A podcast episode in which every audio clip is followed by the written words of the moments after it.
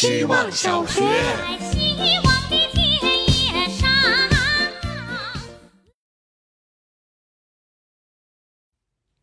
大家好，我是小略。今天听了新一期的《基本无害》，是征集听友们2021年难忘的一首歌。对我来说的话，是杨千嬅的《勇》。去年我最喜欢的一位博主突然去世了，这首是他很喜欢的歌，在想他的时候就会听。之前面对的死亡可能是都是生老病死，没有想过一个和自己年龄差不多的人会突然离开。之前他写上海生活。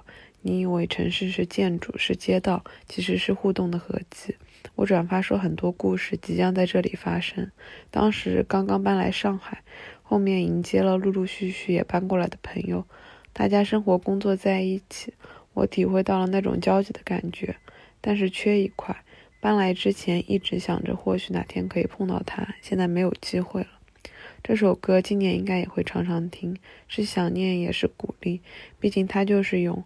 百分之一百的体验，我也是想过百分之一百勇敢的人生。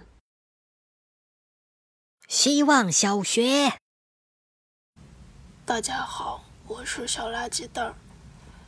纪录片里能看到，拉面店的老板说，自己一辈子只想把拉面做好。做了几十年清洁工作的师傅，会非常细心的擦拭着旁人很难注意到的角落。百度搜索关键字“一辈子只做一件事儿”，会出现相关词条。一辈子只做一件事儿的名人以及经典语录。点开看，是一些鼓励你实现人生价值的鸡汤。努力把一件事情做好的人真厉害。经典语录也很厉害。一个结论可以换一百种说法写在不同的地方，然后又被重新挑出来。拼成一套方法论，告诉你这样做你就会成功。祝你成功。希望小学。大家好，我是小王。我发现一个非常神奇的事儿：每次我为写作崩溃的时候，写作也在最后治愈了我。这真的非常类似反复爱上渣男的体验。而且我突然意识到，写作似乎不全然是单纯的输出，它竟然也会是一种输入。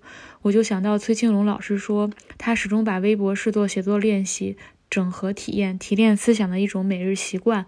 当以创作特定内容的形式来对待自己的感受和思想，我觉得这也可以。是一种写作的定义，写作的过程本身就会生发出新的东西，这种新的东西就是对一种对自己的输入啊。就像说，当一个人你把非常微妙的内心体验用非常有序的符号组织起来的时候，你心理上同时就获得了一种能量，这不就是一种输入吗？希望小学，大家好，我是小红帽。丸子头是不喜欢出门的，不然为什么一出门就扎不好？他应该是听得懂人话的。出门前告诉他，我就随便扎一下，也不出门。果然，比认认真真求出来的发型还蓬松，还好看。画画也是这个理儿。当你画不出来或者画不顺的时候，晾它几天，表现的生气一点。这样，画应该也会理解你的心情。几天再画，效果也挺好。当然，灵感来了，也不用觉得没面子，继续画就是了。恋爱中的人是不是也是这样？我不知道，瞎说的。希望小学，Hello，大家好，我是小无人，今天。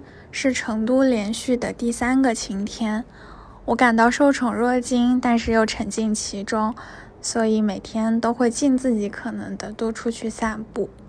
我想到一个比喻，成都的冬天就像是一笼包子，它盖着盖儿，所以里面就雾气腾腾的，也很温暖。出太阳的时候，就是把盖儿掀开捡包子的时候。今天在散步的时候，看到湖里有很多的鸭子。而且也开了各种的梅花和木瓜，感觉到非常的新奇。嗯，随着春节的临近，我马上就要回到家乡了。北方天寒地冻，而且防疫政策非常的严格，这就让我对于温暖的程度有了更多的眷恋。因为锅盖被打开，所以锅外面的光就流的到处都是了。